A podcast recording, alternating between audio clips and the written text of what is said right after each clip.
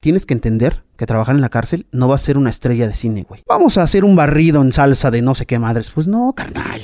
Vas a cocinar para presos. La comida que te va a llegar va a estar del carajo y tú tienes que resolverla. Un desayuno para un preso te anda costando alrededor de 6 pesos, 5 pesos. Por persona. Por persona. Ahora imagínate que quieres un costeo menos pues les da cereal en la noche y te salen dos pesos con 50 centavos un desayuno por persona. Ahí está muy metido todo lo que es el cártel Jalisco Nueva Generación. Hay un table, hay un bar, hay salas de videojuegos, hay un cine, carnal. Dices, ¿cómo tienen armas ahí adentro? ¿Cómo llegan? Ve tú a saber, pero sí las tienen. Y es que son mamadas, chef, no me pueden traer esas cosas. Aquí yo pido calidad, es para mi gente. ¿Tú crees que les voy a dar de comer esa mierda? Porque creo que ahí está el hijo del del mencho. Imagínate que le llegue un plato de comida así a ese güey. Imagínate que durante más de 20 años, todos los martes, sin falta, te den pozole. Entonces intentamos darles algo diferente. Gusgri se armó un pinche motín. Cuando les das algo diferente, pues es como darle un, un, buenos días a alguien que amas. Y muy buenas tardes a todos ustedes. El día de hoy les traigo un episodio bastante interesante que la verdad vale la pena que lo vean completo.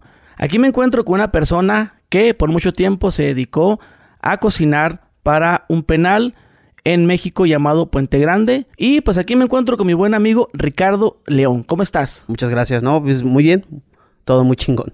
¿Cocinero de hace cuántos años? Oh, ya tengo casi 22 años trabajando de estos. 22 años. Y pues bueno, hermano, pues vamos a empezar con esta, esta plática sobre lo que es darle alimentos a las PPL, personas privadas de su libertad. Ajá. Y pero antes, pues me gustaría que empezáramos un poco con tu historia y es cómo es que terminas siendo cocinero para un penal. Sí, claro. Pues mira, eh, antes de que yo pudiera trabajar allá en, eh, todo lo que es Puente Grande, eh, trabajé un tiempo para ciertas clínicas de rehabilitación allá en Querétaro. Juamay. No sé si sí puede decir, ¿verdad? Sí, hermano. Ah, bueno. Juamay, estuve colaborando muchos años. Y esa experiencia que te deja trabajar con este tipo de, de personajes, que es, que es gente que está, que es gente muy vulnerable, me dio cierta expertise para que cuando a mí me candidatearan para ser el, cocinero en los centros penitenciarios, bueno, el chef, eh, pues eso te da ciertas herramientas para que las puedas manejar estando con tipos de gentes que desconoces cómo es su comportamiento. Porque los adictos tienen ciertos comportamientos, ciertas patologías que pueden de ser eh, un, un, brote psicótico, agresivos, etc. Saludos a toda la comunidad adicta porque ellos saben, pues. Pero a lo que me refiero es de que te dan ciertas herramientas a ti para poder saber cómo trabajar con ese tipo de gentes. Que creo que eso fue lo que a mí me funcionó y me decidieran contratar en el centro penitenciario. Pero bueno, después de ese tiempo que estuve trabajando en las clínicas, me fui para, para la ciudad de Guadalajara, me invitaron a trabajar allá. Y al principio de todo esto fue que me decían que trabajar en las cárceles no es como como sale en la tele, pues. Es un mundo muy oscuro, es un mundo difícil, es un mundo que que tienes que tener los pantalones bien puestos porque realmente vas a ver cómo son cómo es la realidad de lo que se vive en México a través de las cárceles. Bueno, cuando me entrevistó mi ex jefe en ese en ese momento me decía, "Mira, yo no necesito un chef que sea una estrella de los que salen en la tele. Porque aquí vas a trabajar eh, pues con caca, por así decirlo. No me dijo eh, tácitamente esa palabra, pero me dijo es difícil que se pueda trabajar en, ese tipo de sectores, porque son muy vulnerables. Bueno, y después de eso, perdón, me llevaron ya a conocer todo el, porque es, como un complejo, con todo lo que es Puente Grande. Son varios centros penitenciarios ahí. Está el preventivo, está el femenil, el CRS y el metropolitano, y el cuartel donde están todos los custodios y la empresa en la que yo trabajaba, la Cosmopolitana, se encargaba de distribuir los alimentos a, todas, a todos esos centros. las primeras experiencias importantes con las que yo me topé fueron que, por ejemplo, con los, bueno, la Cosmopolitana es una empresa muy grande, muy grande, tiene millones de, comedores aquí en Ciudad de México y en, pues en casi toda la República, que se han metido en muchas broncas, que ya después lo abordaríamos un poquito, pero bueno cuando empiezas ya tu, proceso para irte a, trabajar con este con los presos hay una parte donde donde te tiene que llegar la mercancía. Entonces llega la mercancía tú como chef tienes tus eh, digamos que lo que es la nota de recepción y no sé te dicen sabes qué pues te va a llegar 700 kilos de carne 300 kilos de esto 300 tal tal tal tal todo esto Entonces tú ya haces un cotejo y dices, ok, llegó todo. Ese es el, digamos que la bodega donde está la empresa en la que yo trabajé. Posteriormente acompañas al compañero en ese momento y lo llevas al centro. En ese inter pasan cosas muy curiosas, porque el que está responsable del camión saca ciertas mercancías y las empieza a entregar a ciertas aduanas por seguridad para que después ingresen en el centro. ¿Qué quiere decir eso? Que si los 300 kilos de azúcar, por así nombrarlo, pues ya no llegan los 300 kilos de azúcar. Bueno, 300 es mucho. Ponle 30 kilos de azúcar, ya no llegan los 30 kilos hasta el centro. A lo mejor llegan 25 kilos. Le, le, pellizcaron. ¿no? Le pellizcaban, es correcto. y eso se hace porque después, adentro del centro, hay ciertos...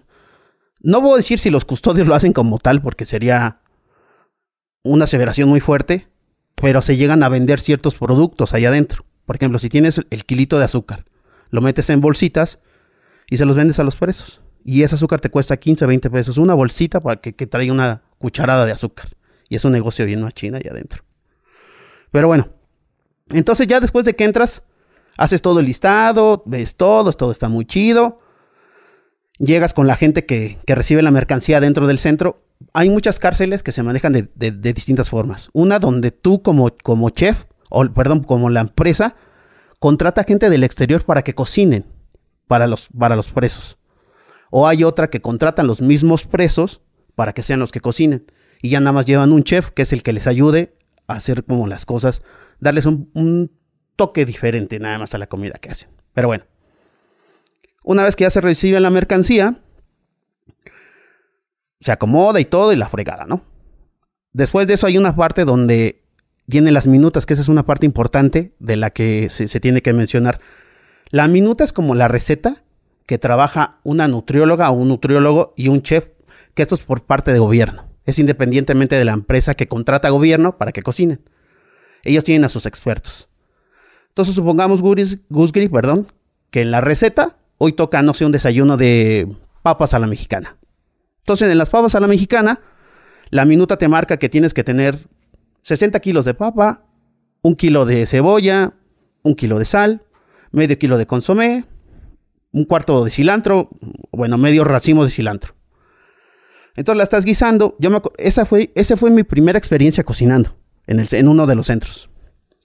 Entonces la estábamos haciendo y yo como chef dije, vamos a darle un plus para que esté más rico. Entonces en lugar de que sean, bueno, aparte de que son hervidas, perdón, vamos a dorarlas en la plancha para que sean, para que estén tostaditas y, estén diferentes, ¿no? Porque pues nada, las cosas las avientan y órale. Entonces vamos a darles un plusicito. Y ya, ¿no? Se hizo, se preparó, la chingada, todo. Todo muy rico. Y dije, pues ya está. ¿Qué tan difícil era eso, chavos? No, chef, agárrate. Las minutas es la receta y vienen las cantidades. Vienen las cantidades como por la, por la gente que tienes. Entonces en la minuta venía para cuatro mil personas. Dije, pues está chingón, pues ya está, ya lo hicimos. No, el pedo es que es para ocho mil. O sea, las minutas están atrasadas.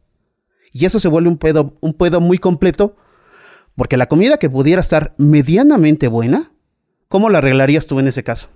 Supongamos que hasta la típica frase que dicen, pues échale más agua a los frijoles. Para que alcance. Para que alcance. O sea que ese es el problema que ustedes como cocineros enfrentan día a día. O sea, decir, ¿sabes qué? Eh, pues hay comida para seis mil, pero hay que darle a ocho mil. Es correcto.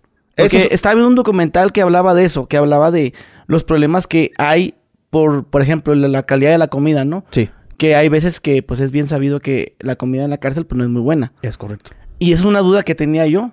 Fíjate por, que- por qué, por, qué, por qué está tan, por qué es tan mala? ¿Por qué tiene que ser mala? ¿Por qué no puede ser una comida digna? Es que fíjate que ahí hay, ahí hay dos disyuntivas importantes en- de mencionar. La empresa que contrata a gobierno para que cocine le da ciertos estándares y ciertos lineamientos, pero son licitaciones que otorga el gobierno. Supongamos que tú tienes una empresa. Gusgri es una empresa de alimentos. Entonces yo como gobierno te digo, ¿sabes qué, Gusgri? Te voy a dar dos millones de pesos para que distribuyas la comida a los centros penitenciarios. ¿Qué tú haces? Ah, co- cotejas ciertas, no sé, no es lo mismo comprar un kilo de jitomate en el Walmart, ¿sí podemos decir marcas? ¿Sí? Ah, bueno, en el Walmart, que la, Las- compres, en- que la compres en la central de abastos. ¿Cuál crees que te salga más barata? La central de La abastos. central de abastos, Pero la calidad va a ser... Va a ser un poquito. Y de hecho, si te vas a los subsuelos que le llaman en el, o a la parte de atrás, donde están las, eh, las verdulerías, que el jitomate que ya está pisado, ese es mucho más barato. Entonces, pues te puedes llevar ese. Y lo que te costaría un kilo de jitomate en un centro comercial, pues el pisado te, pues te conviene mucho más. O sea, comprarías 12 kilos con lo que aquí comprarías 2 kilos. Y aparte va a ser al instante porque no lo tienes que refrigerar nomás, vámonos. Es correcto. Pero pasó algo importante aquí con las empresas. Y hay, y hay, mucha crítica de eso. Yo que trabajé en esa parte sí te puedo decir que la comida sí, tal vez está en condiciones no tan buenas. Eso es importante mencionarlo. Y ahí entra, entra mucho el factor humano. Si la gente a lo mejor está de malas o tuvo un mal día, la comida pues ya no va a estar, ya no va a estar tan buena. Pero la parte importante también para mencionar de que por qué los alimentos no son tan buenos también son las condiciones en las que están las cárceles. Las condiciones de las cárceles en México son paupérrimas. ¿Qué en este caso, Puente Grande. Por ejemplo, preventivo, yo me acuerdo que hubo un tiempo que la gente, que la comida salía muy contaminada. Hay ciertos documentales y cierta información que están a través del, me parece que en el 2004, 2006, 2008 hubo mucha, hubo mucha contaminación de alimentos. Pero esos refrigeradores hasta la fecha siguen igual. O sea, tiene años en deterioro las cárceles. Tuve la oportunidad de estar en, en otra cárcel y Gusgri. ¿Has visto las estalactitas de las cuevas? Sí. Así estaba la pinche grasa cayendo, carnal. O sea, tenía años en deterioro. Y supongamos que aquí estás haciendo tu sopa muy chingona, todo, pero el gobierno te da unas pinches tapas para que la tapes. Entonces, ¿qué le puedes poner? Un cartón a lo mejor pisado, o de repente se te barre y ves cómo va cayendo la pinche grasa acumulada por años ahí. Entonces es un foco de infección. Cuando pides a gobierno que te dé el material para limpiar las para limpiar las cocinas, pues no hay, es pura mano de obra. Pero es una chinga. Imagínate cocinar para ocho mil personas todos los días. Son, son dos turnos. Empiezan a las 4 de la mañana, güey. Partiendo casi 900 huevos. O sea, es una putiza. Una putiza impresionante. Pero volviendo al punto de que por qué la comida es tan mala es justamente por eso. Tal vez la empresa, para economizar un poco, decide que no, no darle tal vez e-, esa atención fina para que la comida pueda ser un poco mejor con los materiales que trae. Y la otra parte también es gobierno, porque no le invierten en las cárceles. Es bien difícil. Es como si yo te digo, de tus 7 pesos que tú ganas, te voy a quitar 2.50 porque esos 2.50 van a ser para los niños de la calle. Es un decir, pues. Obviamente, a lo mejor dices, pues los doy con gusto, pero tal vez vaya a ver un día, dices, voy a comprar algo, pero no me alcanza o tengo que ahorrar tanto porque este dinero va desviado a cierta gente. Lo mismo pasa con gobierno y la gente que no quiere aceptar esa parte, de que, tal vez tienen que tener una calidad humana mucho mejor. Porque no le van a invertir. Las cárceles y el material que están ahí tiene más de, no sé, carnal, como unos 20, 25 años de, de retroceso para que sea bueno. Cocinan en marmitas impresionantemente grandes, del tamaño a lo mejor de una cama, un carro, pero de abajo ya están todos oxidados, todos podridos, reparchados. ¿Y qué hace el gobierno cuando esa, esa cosa te cuesta, no sé, 200 mil pesos? ¿Tú crees que el gobierno le va a meter 200 mil pesos para que mejore la calidad de alimentos a los reos? Pues no, realmente no lo va a hacer, les vale. Y es ahí donde también se deteriora mucho la comida. Una parte sí por la empresa, que en ese momento yo trabajaba con ellos, pero incluso con tu factor humano intentas que esté mejor. Si haces una sopa, si haces este... te voy a platicar una experiencia que me pasó en la cárcel de, mujeres, en, el femenil, en Puente Grande. Hay, hay, ciertas dietas que se les hacen a las, a las PPLs, que es la palabra correcta, pues, pero bueno, presas. Eh, las dietas son risibles, carnal. Porque la dieta que da gobierno es pasta, papa, chayote y zanahoria.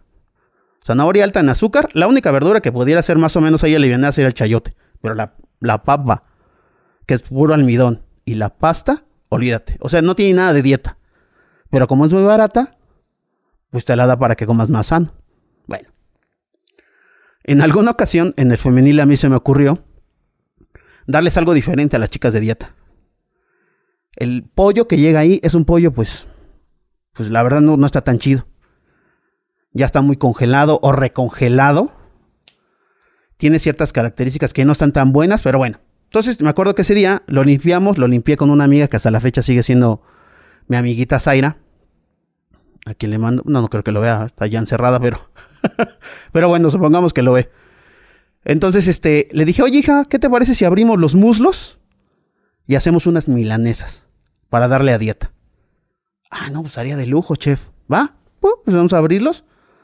Para dieta, en, en, esa cárcel en ese momento habían 750, perdón, 450 mujeres. De esas 450 mujeres, 75 mujeres les tocaba dieta. Porque ya está todo marcado.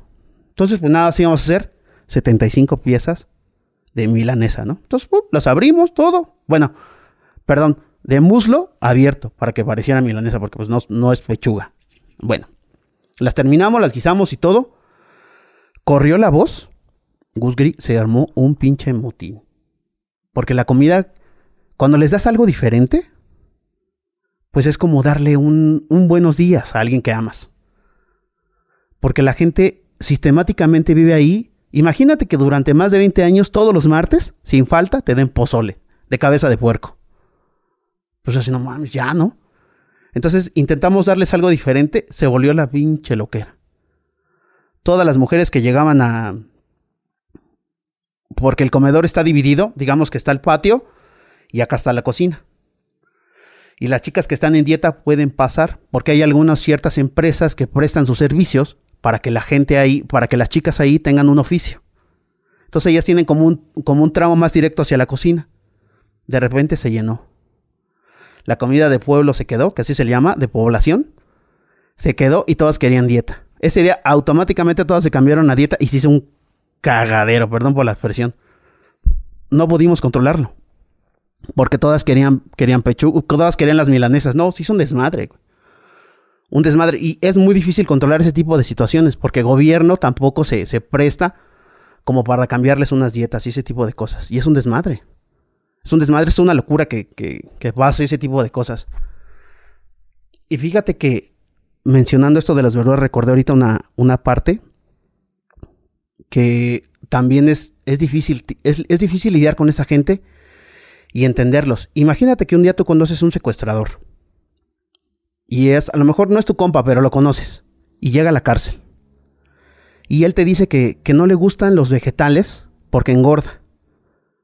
Y le pide a gobierno que le den otro tipo de cosas. ¿Tú crees que merecería a esa gente algo, un, un trato diferente? ¿A ti se te hace?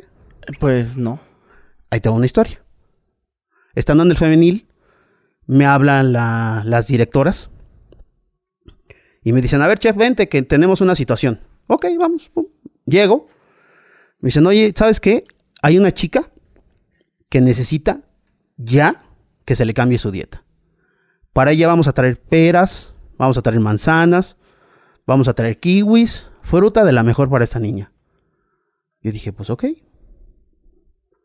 Las frutas que pueden llevar las, em las empresas para las cárceles son exclusivas para los niños. Las frutas de dominio, por así decirlo, las comunes como plátanos y esas cosas, esas sí llegan para la población. Pero una fruta más específica llega nada más para los bebés. Pero a esta niña sí se le mandaron. La cosa no acaba ahí. Me dicen, yo quiero, chef, que sientas esta impotencia que tenemos ante esta situación. Ok, pues siéntate.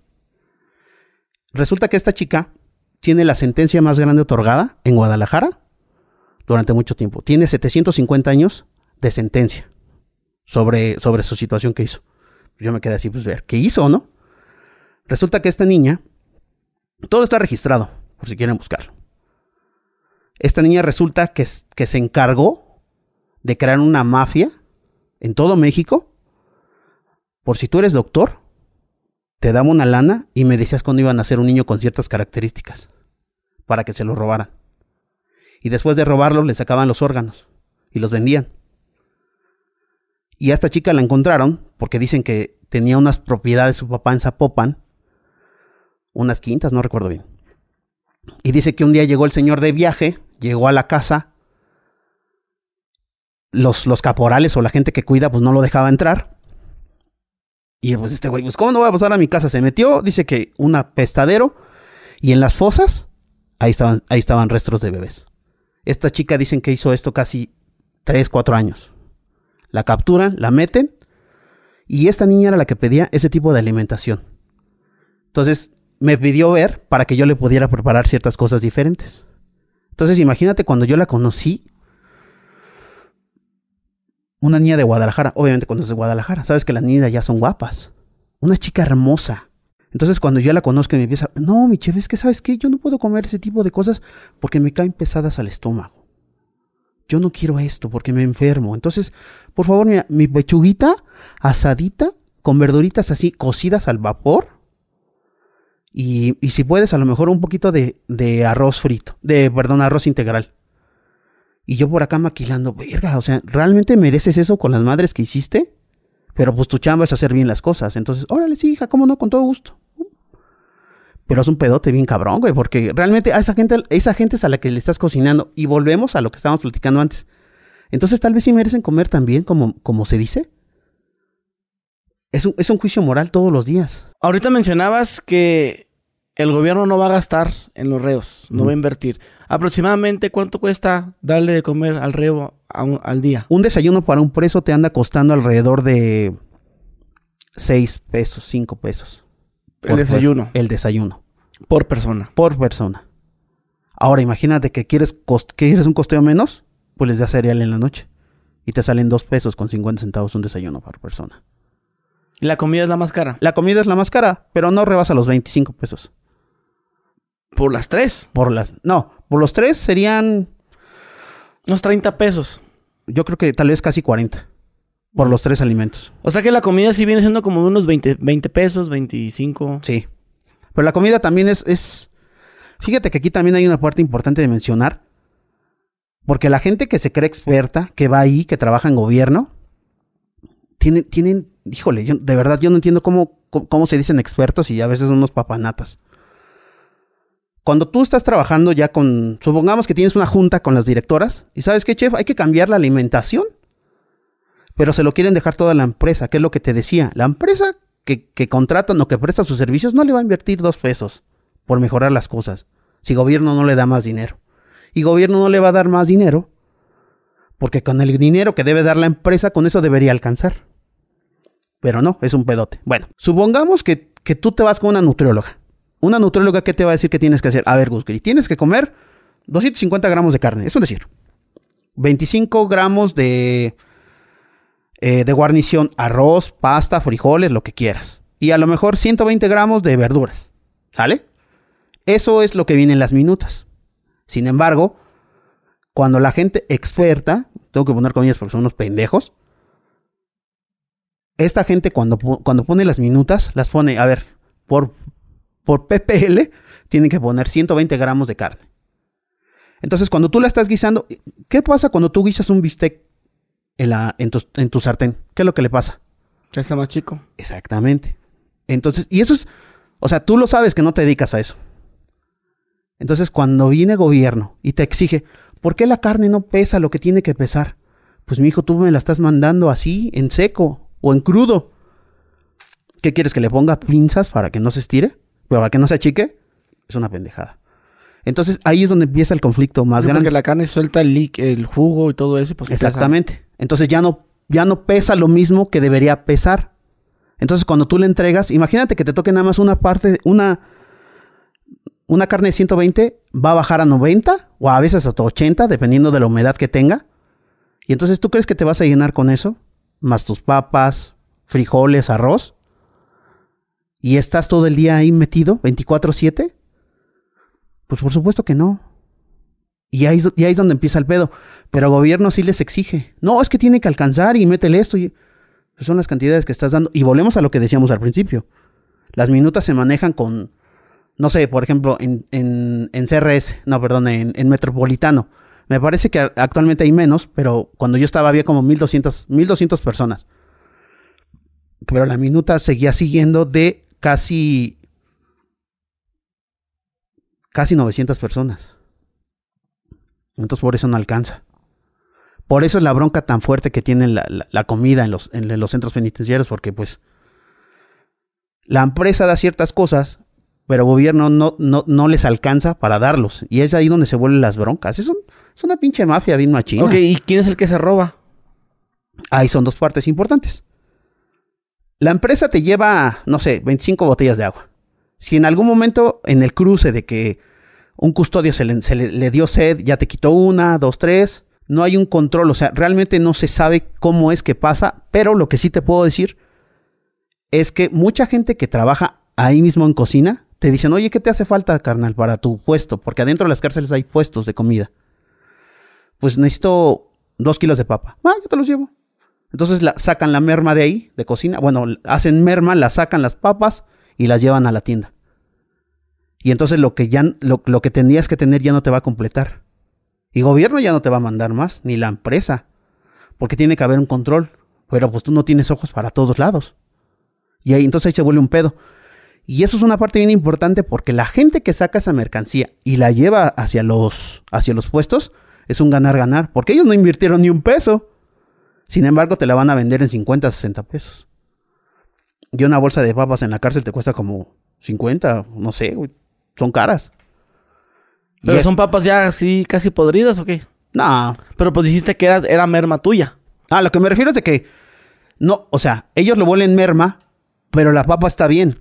Lo que pasa es que para que yo pueda ganar, pues me voy a robar de esta papa, a lo que me refiero. O sea, se roban el ¿Pero quién se la roba? ¿Los, los que te Los ayudan? mismos presos, los, los mismos Pero ¿cómo PPLs. tienen acceso a la cocina? Pues Porque, tú, están en tú- cocina. tú dices que tú eres el chef. Tú no eras preso. Es correcto. Tú entrabas y salías Es correcto. todos sí. los días, ¿verdad? Pero tus ayudantes sí eran PPL. La mayoría sí. Que eran las chavas o los, los chavos, ¿no? Es correcto. Ok, eh, ellos son los que pellizcaban. Sí. Se, se fajaban algo, Sí, tenían claro. ciertos privilegios de que Sí, ah, sí. dedazos al pa- Sí, claro. la comida. Y, Eso es, eso es. Es que sí, por ejemplo, te decía que yo, con esta buena onda que de repente tengo, me decían, chef, para yo evitar que robaran cosas, prefiero, mija, mejor dímelo a mí. Dime que ocupas dos huevos para hacértelos tú a tu gusto. Entonces, ya ahí como que controlabas un poquito más. Pero sí hay ciertos descaros, ¿eh? Antes de que yo estuviera como chef, había otro chef, obviamente, que este vato es una leyenda ya porque está, se metió con varias presas y hasta tuvo hijos allá adentro. Bueno, resulta que este vato es que cuando estás en, esos lugares, mi Gus Gris, en tierra de ciegos el tuerto es rey. Eres el único hombre. Vamos a hablar del, del, del penal femenil. Eres el único hombre que tiene acceso a tanta, a tanta mujer y te vuelves, se va a escuchar muy mamón, pero te vuelves algo deseable, carnal. sí, ¿no? La Totalmente. neta. La neta. Y trabajar también ahí es bien difícil, porque es, hay partes donde las chicas están como si, como si, como si estuvieran en su casa. Entonces de repente, muchas de las chicas que están ahí están producidas porque, pues, vatos que, que fueron de la maña, las tunearon, por así Sí, decirlo. chavitas buenas. Muy bien. Entonces de repente se, se volvía a veces hasta un desfile de modas, de lencería, carnal.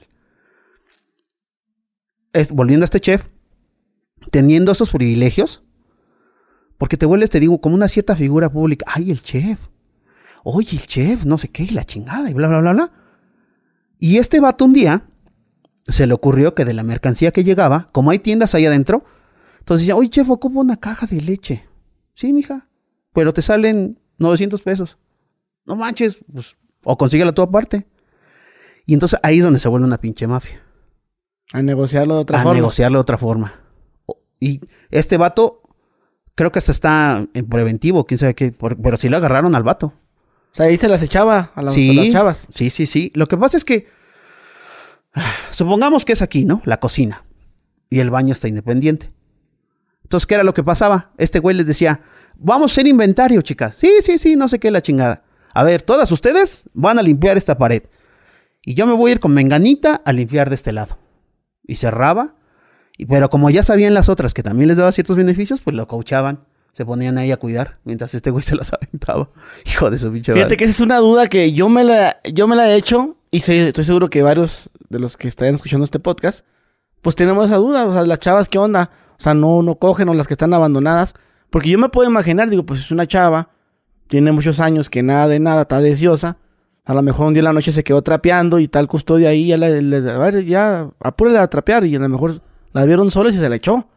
Entonces yo me imagino, eh, debe de haber historias así, ¿no? Sí, sí hay un chingo. Sí hay un que, chingo. que, que se quedaron en la oficina y que, y que a lo mejor cierta persona con ciertos privilegios, pues, pues ya estamos, pues órale. Y no necesariamente pues tendría que ser un Adonis, ¿no? Como dices sí, sí, claro. Pero sí es una duda, pues, de, que, dices tú, ah, pues a huevos, son mujeres, son... Pues si los vatos, ¿ves? Hasta se cogen entre ellos en, la cárcel. Y, déjame decirte que en las cárceles de hombres, los gays están aparte. Mm. Actualmente. Porque si no sería un cogedero. No, ya pinche... O sea, este, enfermedades por todos lados. Cabronas. Que, que, eso lo abordamos ahorita, si quieres, también está chido. Pero volviendo a lo de esta parte, sí, es bien cierto. Por eso te decía que a mí cuando me contrató mi jefe, me dijo, chef, Ricardo, tienes que entender que trabajar en la cárcel no va a ser una estrella de cine, güey. Yo no necesito estrellitas de tele. Vamos a hacer un barrido en salsa de no sé qué madres. Pues no, carnal. Vas a cocinar para presos. La comida que te va a llegar va a estar del carajo y tú tienes que resolverla. Eso me hablaba mi jefe. Pero tampoco quiero que te sientas la gran nalga. Porque hay mucha vulnerabilidad allá adentro. Hay mucha necesidad que volvíamos a lo de este vato. Imagínate, como tú decías, ay, el chef y esto. Entonces, pues sí, hija, vente para acá y uy. A ver, dale, chúpale ahí abajo. Exacto, sí, y, se presta. Carnal, a mí me llegaban a decir, chef, pasa unos, unos, este, cualquier cosa, güey, te la mamo. No, mija. Las tentaciones están así, mira, carnal, como si fueras un pinche oso lleno de miel y las abejas. A todo lo que dan. A todo. Es muy difícil mantenerse la cordura. Oye, ¿y las personas que ayudan en la cocina dicen que es un privilegio? Un privilegio que se gana cómo? Lo que pasa es que el gobierno te, pide ciertas eh, como actividades para que tú puedas tener un mejor comportamiento y eso te sirva para después en la sentencia final que te den. Pues dirá, ah, pues mira, prestó servicio en cocina, no sé, tres años. Eso habla de un buen comportamiento. Y reduce tu condena. Y reduce la condena, exacto. No te pagan. Sí, sí pagan la empresa. ¿Cuánto, ¿Cuánto les pueden pagar a, las 300, 300 a la semana. 350 a la semana. ¿Y se los depositan a ellos? Lo a deposita, lo de, que ahí también es una mafilla, ¿eh? Uh, ahí está bien sabroso el chisme. Sí, porque he visto también que tienen talleres de carpintería. Es correcto. Y que hacen sus antigüedades y sus estas, eh, perdón, esta, ¿cómo se dice? Estas artesanías. Artesanías. Este, y las venden también. Es correcto. Es que mira, Supongamos que tú, que, tú tuvieras una empresa, que tienes tu empresa, pero que quisieras que tu mano de obra fuera más barata. Contrato mano de obra Exactamente. Entonces, ¿qué dices? Quiero que, quiero que mis videos los editan allá adentro. Y les voy a pagar, pues, un peso. Así es. Así es. Porque la gente que, que está ahí, las empresas, lo que hacen es que yo, pues, busco mano de obra para seguir ganando dinero. Pero también es un pedo ahí porque la gente que está ahí, eh, supongamos que la Cosmo en ese momento, ok, contratan a las chicas o a los presos, les van a dar 350, pero ese gobierno, ese dinero, ese gobierno, ese dinero no llega directamente a ellos, ese dinero llega directamente a la administración del centro penitenciario. Entonces ellos ya después deciden cuánto les puedan dar o, o, quitarles ciertos, ciertas cantidades y ahí se huele un pedo también. Te salen con la jalada de los impuestos, hay que pagar sí, impuestos. Y es real, es real, es real. Por eso este, este chef tan famoso tenía, tenía, tanta, tenía tanta labia y tenía tanta, porque ese güey les, firmaba minutas. Entonces decía, esta niña me ayudó a lavar el refrigerador. Ahí le van 25 pesos. Y más su cogida, ¿no? Que le daba ese güey. Y de ahí, pues es que no hay forma de ganar más dinero. Las, las, empresas que están ahí, pues te dan, te digo, la más que da es la cocina y son 350 a la semana. 350 semana me lo cobró el taxi de venirme de aquí a la ciudad, eh, de, la estación aquí, carnal. O sea, imagínate. Se va muy rápido todo eso. ¿Qué privilegios tienen las personas que te ayudan? Los ayudantes del chef. Pues eh, ya, ya no tienen que ser tantas horas de servicio. Porque hay ciertas cosas que a lo mejor te toca ahora limpiar las jardineras. O sea, la, cocina es top. Eh, sí, la cocina es, es, como la parte más importante. Porque están los que lavan los baños, están los que... Es correcto. Los que se pueden apuntar basura. Es correcto, sí, sí, sí. No, pero estar en cocina no es de todos. Y es difícil. Es muy difícil. Por ejemplo, cuando yo llegué al, al, al, al de mujeres, hubo una parte donde la... Es que también es una mafia, carnal. Una mafia. Porque es como te decía al principio la gente que está ahí, pues se puede llevar las cosas. Se puede llevar que el. que el, hacen su despensa gratis. Y cuando yo llegué, a mí lo que me dijeron, chef, cambia todo este desmadre. Ya no queremos tener tantos pedos. Perdón por lo que voy a decir, no quiero que suene sexista. Pero trabajar con mujeres creo que es de las situaciones más difíciles que hay en los medios, en cualquier tipo de empresa. ¿Por mucha envidia o qué? Lo que pasa, sí, creo que sí, porque de repente un día estúpidamente se me ocurrió decirle, qué linda te ves hoy, hija. No mames, se armó un ya anda, ya se la está cogiendo el chef, esto y el otro, y se vuelve un desmadre. Se descontrola todo por, por envidias, por celos. Pero lo que voy es que cuando me dijeron, chef, quiero que cambiemos, que cambiemos todo eso, yo les dije, bueno, deben, deben tres días para ver el comportamiento de toda la gente. Ah, tú eres el chef, tú sabes. Entonces agarré, me senté, empecé a observar, ok, ya estás esto, esto, esto, esto, esto, esto. A los tres días llegué con la mesa directiva, les dije, miren, quiero cambiar a estas personas, estas personas no sirven en cocina. Ok. ¿Con qué argumentos? Se roban las cosas, contaminan la comida, etc., tal, tal, tal. Entonces vamos a quitar a esta gente. Se movió la gente y se hizo un desmadre. Casi, casi me lincho en ese día. Se, se me dejaron ir con cuchillos, se hizo un desmadre. Entonces, pero los privilegios a los que voy ahí es que cuando tú tienes un buen equipo de trabajo, en cualquier, hasta en tu equipo, sabes que entre mejor se trabaje tienes mejores, mejores cosas. Entonces, por ejemplo, si de los, si de los muslos o del, o del corte de carne que llegara en ese momento, que regularmente siempre es falda, pero había una parte que se veía buena, pues la cortabas. Y esa tú la hacías para cocina. Y esa era mi parte. Si ustedes me trabajan bien, yo les voy a cocinar. Y yo hacía algo diferente para todo cocina. ¿Aproximadamente cuántas personas? Para 30. 30. Una cuadrilla de 30, tú eras la pistola ahí. Sí. Así es. Así 30 chavitas. 30 chavitas, sí. 30 chavitas.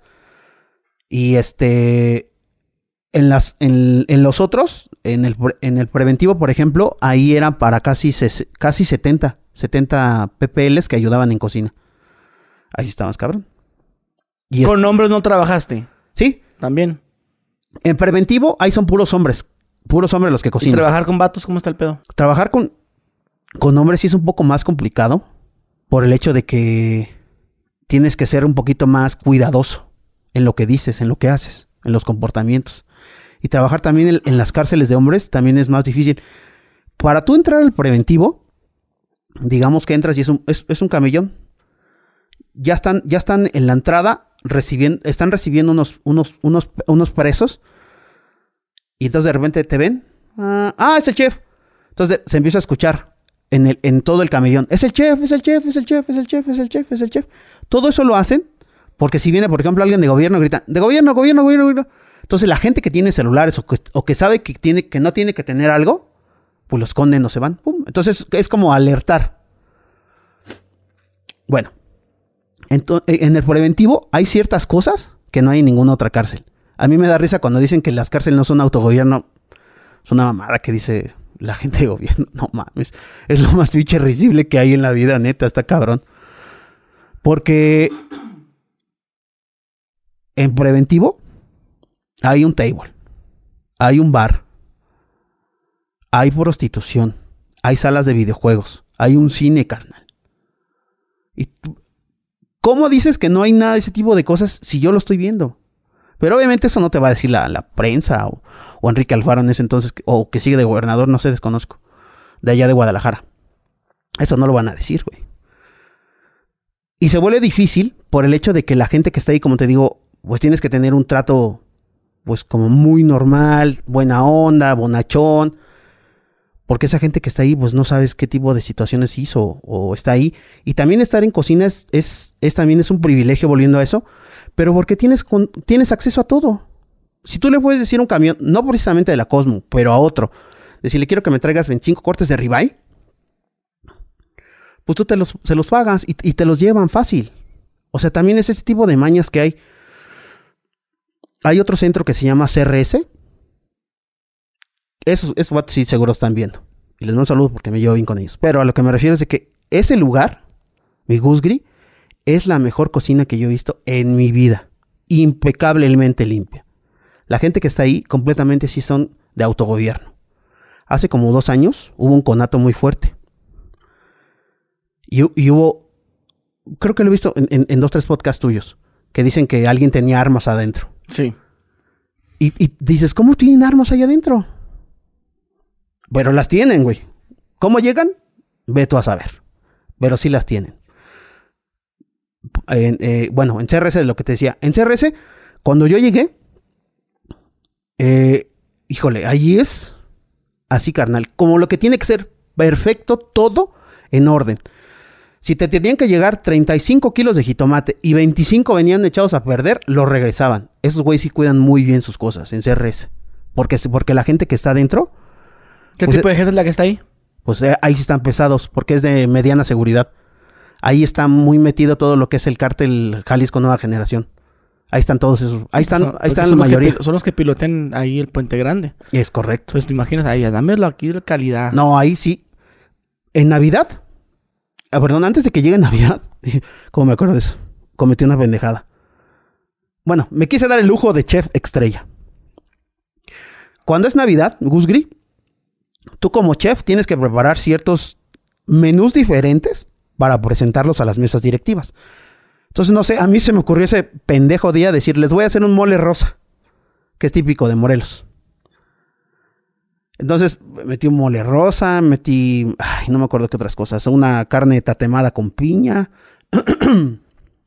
y otras cosas. Bueno, el chiste es que pendejamente voy y hacemos el mole rosa en las cárceles de hombres. Cuando lo vieron, pues me dijeron, no mames, ¿cómo vamos a meter un rosa aquí con puros hombres? no sé qué, entonces me mandaron a la chingada. Pero bueno, a lo que voy del CRS, con lo de la calidad. En Navidad, pues te vas a hacer la, típica ensalada de nuez y manzanita y todo esto, ¿no? Con el compañero que iba, tipazo, por cierto, eh, me dijo, oye, la, la nuez que nos llegó ya está un poquito, huele un poquito a humedad. No sé, no, no sé si conoces ese olor que huele como ya como, como viejo, como guardado. Abro la bolsa y le digo, güey, esto no va a pasar, cabrón. Así como dijiste que son, me la van a regresar a la chingada. No, güey, tú intentas sacarla a la chingada. Bueno. Entonces lo que más se me ocurrió es tostarla con un poco de, de, cebolla, iba a decir, de azúcar. Entonces medio la salteé como para que se caramelizara y se le quitara un poco el olor a humedad. Pero llegó este vato, que era el encargado de ese lugar, que es un tipo que te impone miedo. Ahí sí, para que veas han sido tres veces que sentí que me cargaba la chingada. Ese día y otros dos que te platicaré al ratito. Pero ese día, llega este güey, pinche olfato de perro. A ver, a ver, a ver, a ver. ¿Lo agarra? No mames, esto no, Y avienta el pinche sartén. Estas mamás aquí no me las traigan, cabrón. Te vas, te sales, a, a mi compañero que estaba en ese entonces, y me traen cosas de calidad. Y ya le dije a. Yo decir el nombre, pero no a mi ex jefe, dile que no me quiero estas mamadas, no sé qué, la chingada, tal, tal, tal. Y el pinche gordito no se basta que me traigan las cosas. Órale, mi chef, siéntese ahí. Verga, me quedé así, dije, no mames. Y es que son mamadas, chef, no me pueden traer esas cosas. Aquí yo pido calidad, es para mi gente. ¿Tú crees que les voy a dar de comer esa mierda? No, pues sí, disculpe, ya lo vamos a arreglar. Ahí sí exigen, en, en ese tipo de lugar. Y ya al final se resolvió, les gustó todo. Me mandó felicitar el, y fíjate con lo que se sorprendieron, carnal. Yo creo que tenían muchos años. ¿Has comido ensalada rusa? No. Que es una que lleva papas, chícharo y zanahoria. Ok. Se le hace una cremita con mayonesa, ajito, cebolla, todo, todo, todo, se guisa y listo. Muy sencilla. Andan bien prendidos. Les mamó, güey. Les mamó. No, díganle al chef que muchas gracias, no sé qué. Me mandaron una lana, no la pude sacar, se la quedaron ahí adentro. Y ya. Y e, estos son ciertos de los beneficios que la gente que está en cocina puede controlar todo lo que pasa. Ese es, ese es el mayor beneficio que tiene la gente que está trabajando para cocina. Ahorita mencionaste que unas chavas ya, ya te andaban acá cuchillando. Ahí inventaron los cuchillos, ¿es verdad? ¿Ahí inventaron? hay inventario en los ah, sí, claro, sí, por supuesto. Que tienes que ah, cerrar la cocina, a ver tan, tan, tan, tantos cuchillos y tienen que estar todo. De hecho, cuando empieza el turno, pasan con las custodias. Custodia, voy a agarrar un cuchillo. Y están cerrados una cajita. Que también es una mamada, ¿eh? Ahí gobierno no invierte ni un pinche peso. Es una caja de, de madera de esa como de bolero de zapato. Y ya tienen la llave. La abren, sacan el cuchillo. Lleva el cuchillo 9. Anotan. Póngale su firma. Cuchillo 9. ¿Y te vas a llevar un pelador? Un pelador también. Ah, lleva el pelador. Claro que sí. Y ya. Acaba su turno. Voy a entregar mi cuchillo. Ok. Se entrega el cuchillo 9. Pum, pum, pum. Sí, hay un inventario, es importante. Pero también las armas se sacan bien fácil. Me hubiera traído la navajita que me regalaron. Se me pasó. Ahí las hacen. También pinches. La hicieron como de un gancho de algo, güey. ¿Y está filosa? Sí. Sí, sí, sí. Fíjate que a mí me pasó una experiencia de... Te voy a platicar como el jueves negro, o sea, como lo más difícil que viví ahí. Estaba en el metropolitano. El metropolitano es el único lugar donde los cocineros, donde los cocineros son de la empresa. No hay gente en la cocina ni en ningún otro lugar que sea del centro penitenciario. Porque ese sí es de máxima seguridad. Ese está construido hacia abajo. No, no, tanto, pero sí es, es como si fuera hacia abajo, pues hacia adentro. Me acuerdo que ese día teníamos inventario. Porque hay ciertos estándares que pide. Esa cárcel en preventivo tiene una certificación que se llama ACA, que es una empresa estadounidense que les da cierto dinero para que tengan ciertos estándares de calidad. Es diferente. Ahí son los únicos, a diferencia de los de todos los PPLs que están en otros lados, la mayoría de su vestimenta es beige. En esa cárcel es naranja, porque las, como las cárceles de Estados Unidos, que llevan su uniforme naranja. Bueno, entonces, eh, pues me acuerdo que estaba adelantando lo, de, lo del evento, mientras las cocineras estaban haciendo esto. Aparte estaba haciendo un inventario por lo de la certificación, no sé qué. Andaba así, mi cuscri, así. No paraba, pum, de un lado para otro. ¿Cómo va esto? No sé qué. Y ya. La última indicación que yo di en cocina, chicas, si no alcanza la comida de este lado, le van a poner de este consomé que tengo aquí en medio. ¿Sale? Para que rinda mejor. El de puerco lo tenía acá. ¿Sale? Entonces, ¿de acuerdo? Sí. La comida que se sirve ahí, a diferencia de los otros centros, es diferente, mi Gris, porque va como en platos de esos de fiesta que van tapados. Entonces lo sirven. Aquí hay una parte importante. Cuando tú pides comida en un restaurante donde sea, siempre te llega caliente, ¿no? Todos esos, todos esos son tiempos de cocción que se hacen en cocina, mi Gris.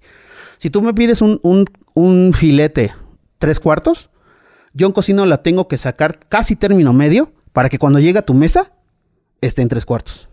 Ese es el tiempo correcto para que te llegue bien tu alimento, como tú lo quieres. Aquí no se puede. ¿Pero qué quiero decir con eso? En los platos vas sirviendo toda la comida, ¿no? Este es el primer plato que sirves completo y lo sirves casi al cuarto para la... No sé, me acuerdo que comían como a las dos. Lo sirves casi al cuarto para las doce. Son casi 900... Eran casi 1200 platos. El último plato que lo sirves ya es casi a los 20 minutos antes de que se empiece a servir. O sea, tienen una hora para emplatar todo eso. Es una chinga. ¿A qué voy allá? Entonces, pues ya, ok, está bien. Me tengo que retirar tantito, tengo que ver esto, no sé qué. Estábamos haciendo el inventario, checando. Estaba con el de almacén. Todo viendo para acá. ¿Ya van a servir, chicas? Sí, ya vamos a servir, chef. Ah, perfecto, a huevo, vamos bien. Pum. Termina todo el desmadre me regreso a cocina a ver algo. Voy a probar cómo quedó las cosas. Y me habla el del almacén. Chef, ya la cagué, güey. ¿Qué pasó, cabrón? Se me fue un puto cuchillo en el camión.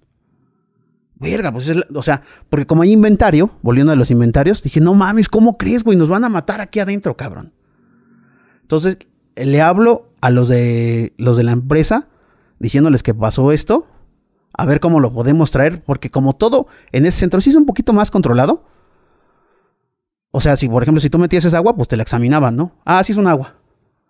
Te registraban, porque ahí son, son eh, estas cosas como rayos X que te, que, te, ven todo. Y los camiones pues lo revisan de pe a pa.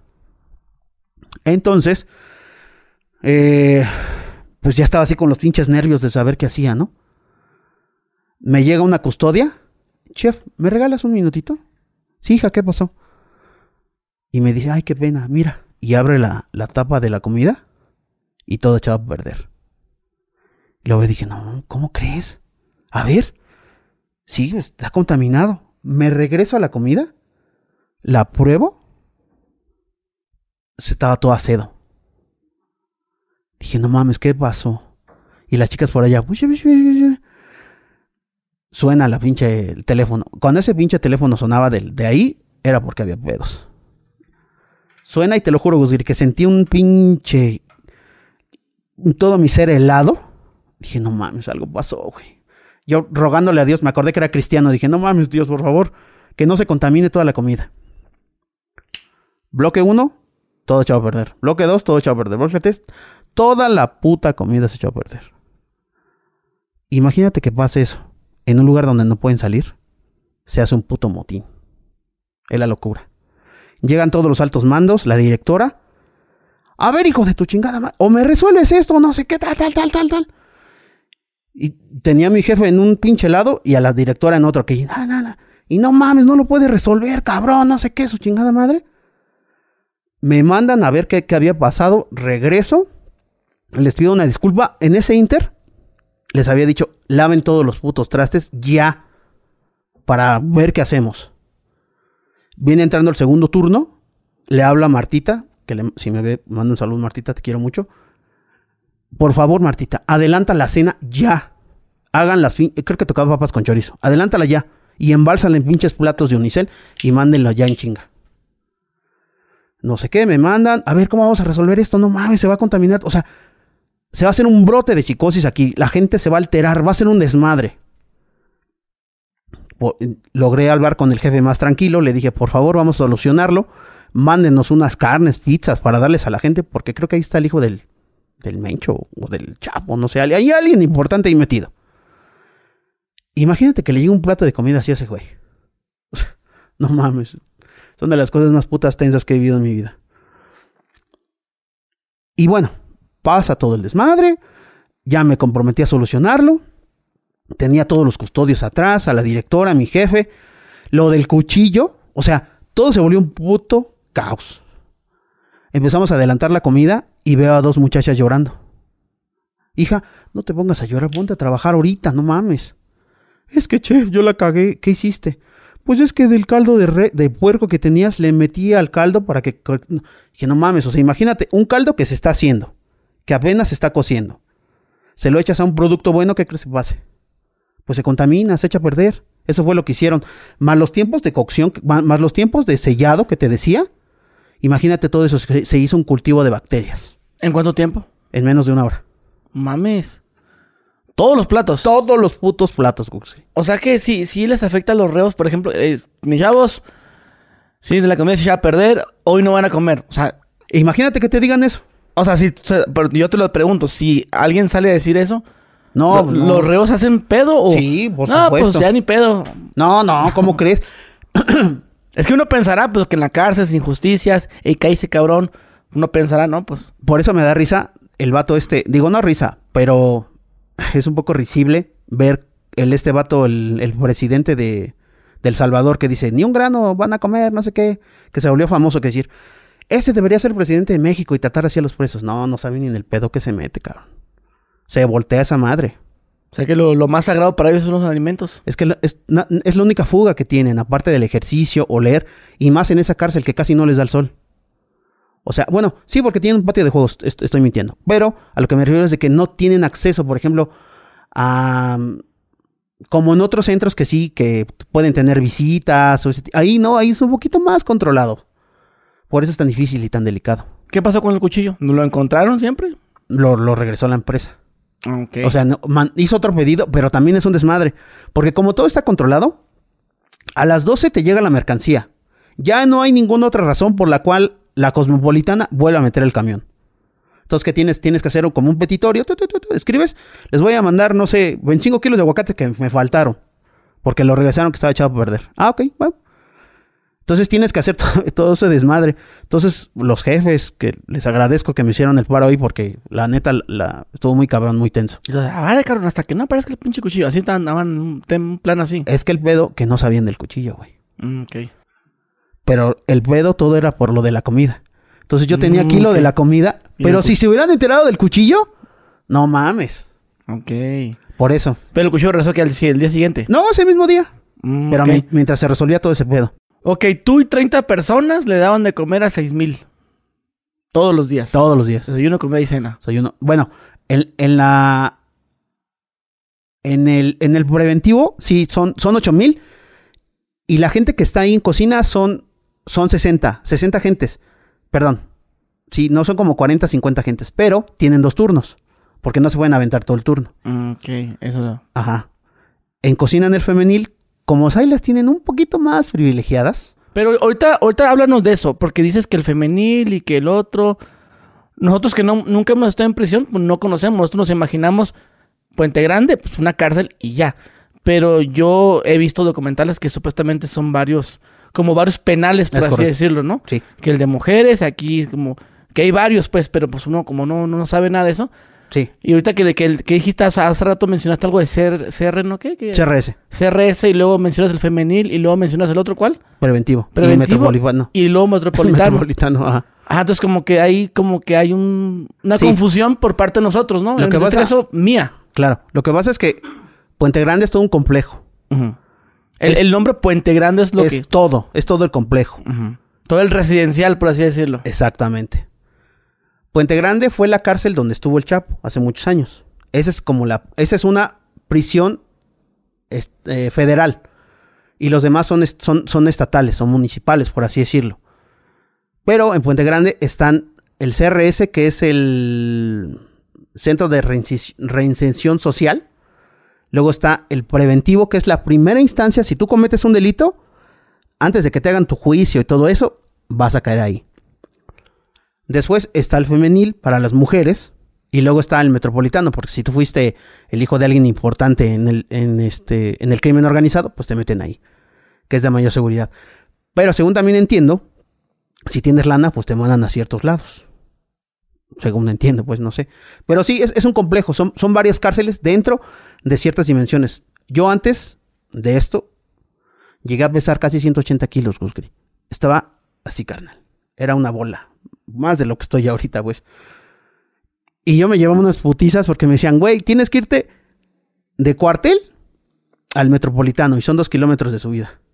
O sea, me llevaba unas putizas. Caminando. Caminando, pues sí. Ahí bajaste de peso. Ahí bajé de peso, cabrón. más, con, con, las dietas. El, el, pinche susto que me dio ahí, no mames, ahí fue donde me detonó todo. Hasta diabético. Ah, sí, no, de mames. hecho, yo, raza, perdón que lo mencione, o no sé si te moleste, no, pero... No, de, de, mencionabas que tenías una parálisis facial. Es correcto, sí. Yo, para que luego le dice, ¿por qué se agarro? ¿Por qué le Ah, así? sí. Porque, pues, se le ve que tiene un poco caída.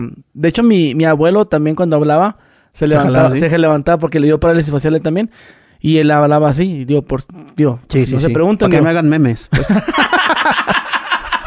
Para que le ¡Adrián! Sí, pues, digo, Este, pero bueno. Cuando empezó la entrevista, hiciste un comentario relacionado con el azúcar, de que la gente compra un kilo de azúcar y luego hace bolsitas y ya las, las venden 25 pesos cada una. Eh, por- como ejemplo, ¿no? Yo entrevisté a una persona que estuvo en la cárcel que me decía que eh, dentro de la, eh, dentro, o sea, en la cárcel, pues compras, por ejemplo, una botella ah, que aquí te vale 10 pesos, ahí te vale 50, mamás correcto. así, ¿no? Hicieron un comentario de que un chile jalapeño en penal, creo que en Altiplano o algo así, que hasta 5 mil baros, güey. Se Sí. vendía un, un chile jalapeño y una Coca-Cola en 3 mil pesos y mamás así.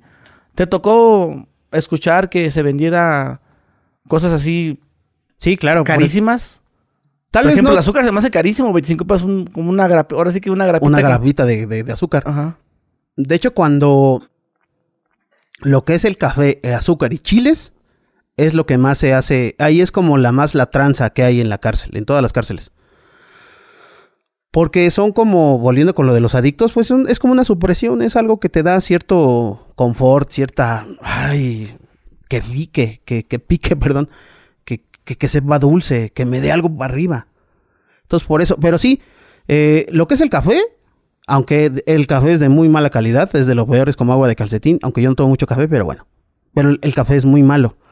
Este, O, perdón, o tú también cuando... o- esa es parte muy importante, perdón que te interrumpa.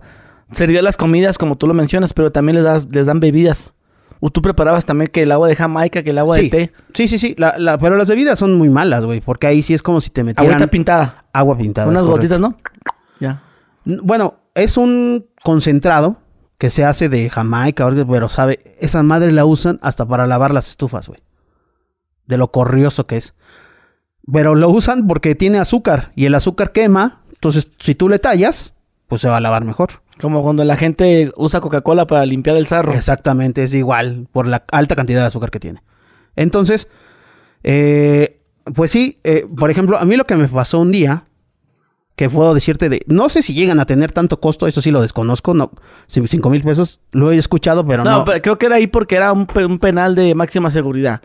Ah, bueno. A lo mejor en Puente Grande, pues igual no te vale 5 mil, 3 mil pesos la Coca-Cola, sino a lo mejor unos 100 o 200 pesos, más así. Una, una coca familiar te cuesta 90 pesos. La de, 3 litros. de 3 litros allá, ahí adentro. adentro. No está tan cara. Pues sí, pero si no tienes, ahí sí, pues sí te hace más caro. ¿Qué te vale que esa coca? Aquí ya fueron 30 pesos. Unos 30, 35, 40, no sé. Bueno, igual. Digo, sí le suben casi el doble, pero pues aún así está, está costoso. Porque también a la gente que lleva la mercancía, pues les, les genera un costo también. Para ellos les, les cuesta más. Pero volviendo a, lo que sí vi, nos pasó una jornada que todos los chiles serranos se nos, se nos perdían. Recibíamos la mercancía y de repente, oye, me faltan tres kilos de chiles. Pues no están. Y los sacaban los custodios o los sacaban la gente. Entonces de repente yo llegué a ver que un chile te costaba 20 pesos. Un chile, un chile verde. Porque llegaban y se los guardaban las, las PPLs. Y, oye, ¿no quieres un chilito? Aquí traigo 20 varos. Va, pum. Y ya los, hacían ahí el tráfico de chiles, güey. Eso, eh, eso, eso sí lo llegué a ver. Porque pues es algo que te digo que, que gusta mucho. Y el café también. y el café también. ¿Pero que, que no, no es el Nescafé o qué? No, bueno. El soluble. Si llegas a meter un Nescafé, uh, te vuelves la reina ahí adentro. Porque pues es el que, el, el, que más gusta. Y entonces ahí sí ya hace las bolsitas, como decíamos, de grapitas. Y las vendes a 25, 30. El de azúcar para echarle al, al, al, Ajá, pues, café. nada más la abres y la vacías así. Es, una cuchara, güey. un sobrecito. Un sobrecito, güey, pero pues... Te digo que te sería mejor comprar los sobrecitos de azúcar, ¿no? Como los que te dan en el beach. Ah, Simón, Simón. Sí, güey, pero pues no, no, no. Es una locura, la neta. Es una locura vivir ahí adentro. No me imagino cómo es que la gente que está ahí soporta tanto. Las condiciones de las mujeres que están en las cárceles es, es bien gacho, carnal. Ellas sí las sufren.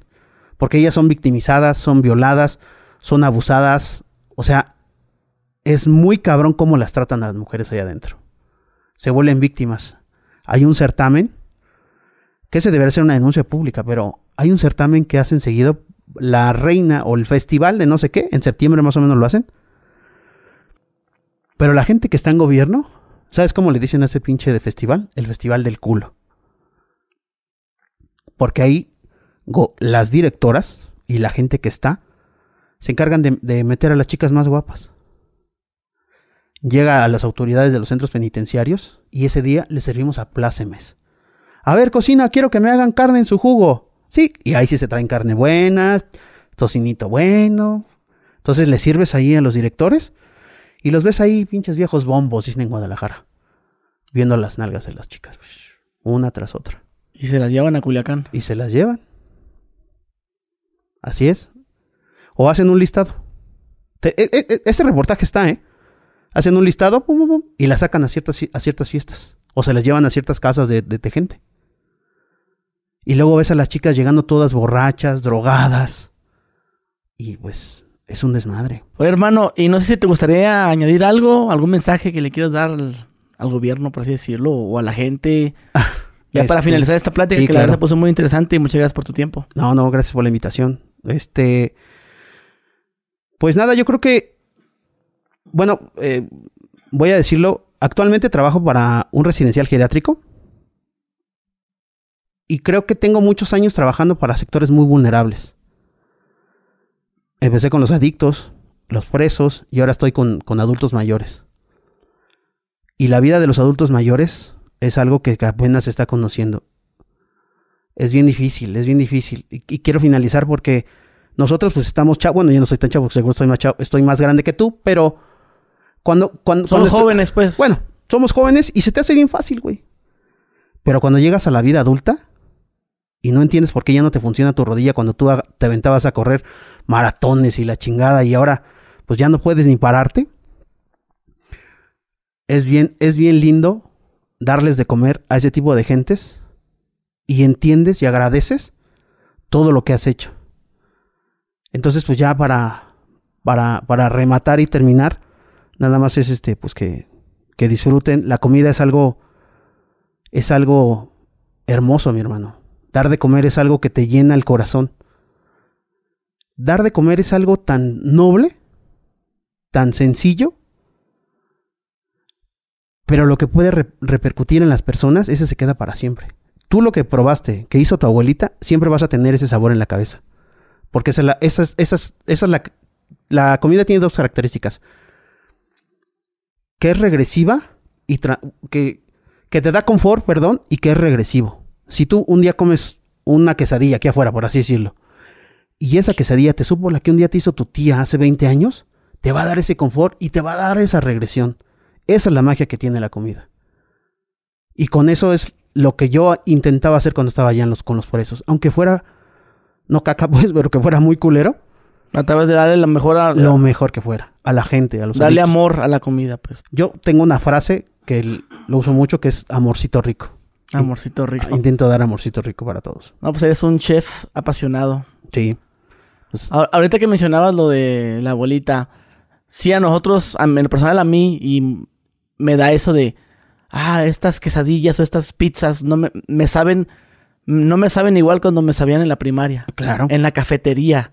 Inclusive ahorita que veníamos en el avión, eh, ya ves que dan servicio las, estas sobrecargos de, de, sabritas y refrescos. Y a mí no me sabe igual las sabritas, güey. En el avión, güey, con, con, como te las dan con las sabritas de Doritos o, o estas chips y el refresco con su vasito con hielo. Sí. A mí no, no me sabe igual probarlo aquí. O sea, aquí, en México, en mexicano, donde sea, en el avión me sabe diferente, güey. Que eso es a lo que te refieres con la comida. Claro, claro. Es que la comida te da, te da ese confort. Por ejemplo, en Villavergel, donde estamos, donde estoy en la clínica, perdón, en, el residencial, hay, hay señores, don Nacho, doña Carmelita, doña Aurorita, que son, son seres tan maravillosos que están ahí, que de repente llegan y, y te dicen, hoy estos frijolitos de la olla que me hiciste, me hicieron recordar cuando me los hacía tal o cuando yo los cocinaba. Y la comida sí, definitivamente ya no sabe igual. ¿Por qué será? No sé, güey, pero, pero siempre pasa eso. Es, es, muy chistoso, pero intentamos que, que la comida siempre sea amable y rica. Hermano, muchísimas gracias por tu tiempo. Buena reflexión. Algún día vamos a llegar a viejos. Hay que cuidarnos. Sí, hay que cuidarse. Bueno, mi gente. Y nos vemos. Adiós.